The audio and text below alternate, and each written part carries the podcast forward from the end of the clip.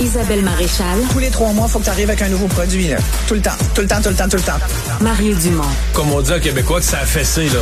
La rencontre. Maréchal Dumont. Je sais pas comment on va y arriver. Et c'est le moment de parler euh, économie avec euh, Francis Gosselin. Salut Francis. On n'a pas eu la bonne introduction. Non, on a eu l'erreur d'introduction, mais moi, j'ai quand même, on me dit c'est Francis. Euh, tu veux me parler de cet investissement de 870 millions dans le stade olympique? Euh, Oui, ben effectivement, ce qui a été annoncé aujourd'hui par la ministre du Tourisme, là, un investissement ben, pratiquement d'un milliard de dollars là, pour rénover euh, essentiellement l'anneau et le toit du stade olympique. Euh, c'est drôle, je fouillais là, dans, dans les, les, les livres d'histoire, selon les données euh, de, la, de, la, de la Régie des installations olympiques, le parc olympique aurait coûté à l'époque, bon, c'est en dollars de 1976, mais 937 millions de dollars. Donc là, on, on remplace un tout petit bout de... ce qui vaut à peu près, ce qui vaut à peu près 4 milliards en dollars d'aujourd'hui. Je le Ah, calculais. ben, là, tu vois, tu quatre- fais le bon calcul. 4, 4 et demi dans ces eaux-là. J- J'allais dire. Et donc essentiellement, euh, tu sais, ce qu'il fallait, euh, ce qu'il fallait faire ça. Tu sais, il y a plusieurs voix qui se sont euh, levées ces derniers temps euh, pour dire que finalement le stade olympique c'était possiblement le seul emblème qu'on avait à Montréal qui était un peu distinctif, tu sais, par rapport à, Hmm. à d'autres villes, là, je sais pas la, la Tour Eiffel ou euh, le Ouais. World Trade Center, l'Empire State Building. Euh, donc euh, c'est cette notion un peu qu'on investit non seulement dans une bâtisse avec du béton, mais aussi dans un une, un, un- Ouais. un- un bâtiment, une infrastructure emblématique. mais c'est la liste ville. des choix, là. Tu sais, euh, t'es décideur, t'es au gouvernement. C'est quoi la, c'est quoi la liste des options, là?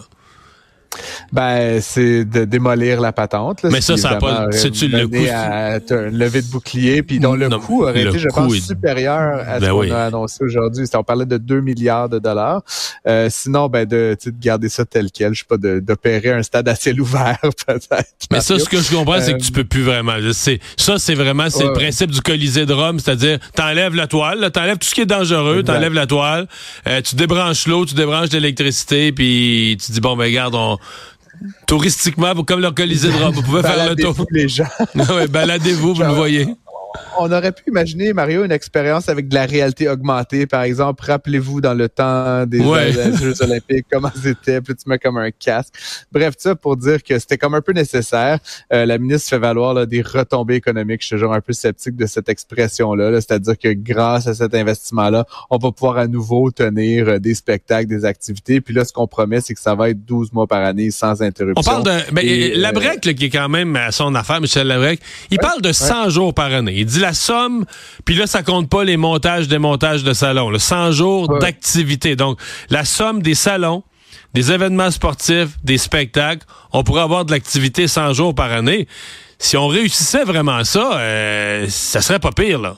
Ah, puis je veux dire, il n'y a pas euh, énormément de, de salles de cette euh, dimension-là à Montréal. là. Je veux dire, même le Palais des Congrès qui a une certaine superficie, là, c'est- il y a certaines restrictions également. Donc, effectivement, c'est une infrastructure euh, privilégiée. Mais comme je dis, Mario, je pense qu'il faut voir ça à la fois pour sa valeur économique événementielle, comme on vient de le mentionner, mais aussi pour sa valeur un peu patrimoniale, Ouais. culturelle. Comme je dis, c'est le truc qu'on a à Montréal qu'il faut un peu Ouais. entretenir.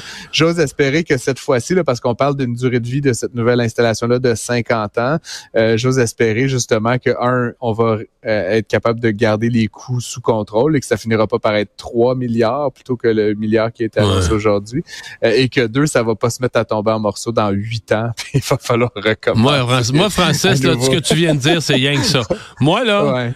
si tu me dis que je trouve ça cher, mais si tu me dis 870 millions, 50 ans, aujourd'hui, je signe. Parce que je me dis, regarde, on n'a pas le choix, le stade, il est là, puis on peut pas le démolir. puis bon. Puis c'est la peur. Tu sais, d'abord, c'est à cause des expériences passées. Puis je le sais que dans le passé, la réponse, euh, je la sais, la réponse. La réponse, on va nous dire, ouais, mais là, dans le passé, on a investi dans des toiles là, le moins cher qui pouvait exister humainement.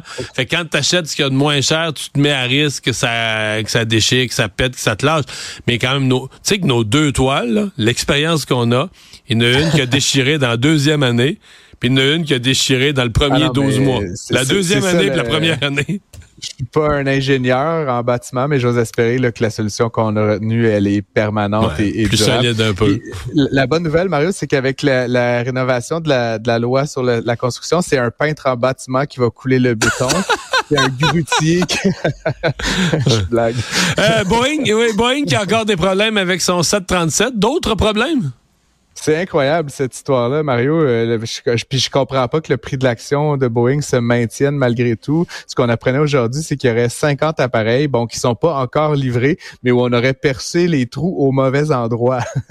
Et donc c'est quand même un peu, tu sais, pour moi de l'aéronautique, c'est comme un métier de pointe où c'est ça se joue comme à un dixième de millimètre. Là carrément, on a fait des trous dans le fuselage. Mais, c'est sûr qu'il y a des gens comme moi qui ont été embauchés chez Boeing. Moi, je perce toujours les trous.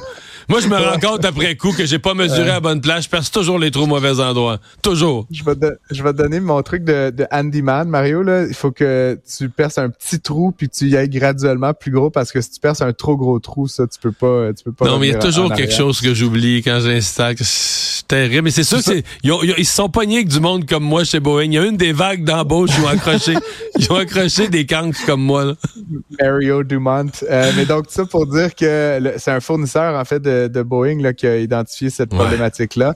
Euh, et donc, qui, euh, qui a informé Boeing là, que ça allait entraîner de nouveaux retards dans la livraison des 737. donc, encore une fois, c'est une mm. nouvelle tuile qui s'abat. Puis vraiment, là, ça c'est une énième preuve qu'il y a vraiment des enjeux de qualité importants chez Boeing. Et j'espère que, la, que la, haute direction est consciente de ça. Et, toujours sur le même modèle. C'est ça qui vient rough, sur la réputation. Mm. il nous reste quelques secondes. Tu veux me parler de cette usine, les dirigeables, les, nouveaux dirigeables Flying Whales qui pourraient transporter de l'équipement lourd euh, de façon miraculeuse. C'est du sérieux, là, ça s'installe?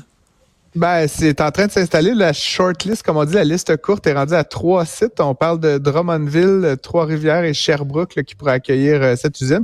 On parle de 75 hectares, donc un petit peu moins de 200 acres. C'est la moitié de l'usine de Nordvolt là, à titre de comparaison. c'est gros. Et donc, euh, c'est gros. Ça pourrait engendrer un petit peu d'opposition. On le voit dans le cas de Nordvolt ces jours-ci. Bon, là, il y a moins la dimension environnementale, tout ça peut-être, mais encore une fois, le président de l'entreprise assure que quand ça va être installé puis qu'on va voir c'est magnifique, le dirigeable s'envoler, on va tout avoir tout oublié. Mais encore une fois, il reste quelques étapes avant le lancement du premier truc. Fait rappelle-moi les trois villes, Drummondville, Sherbrooke, Trois-Rivières.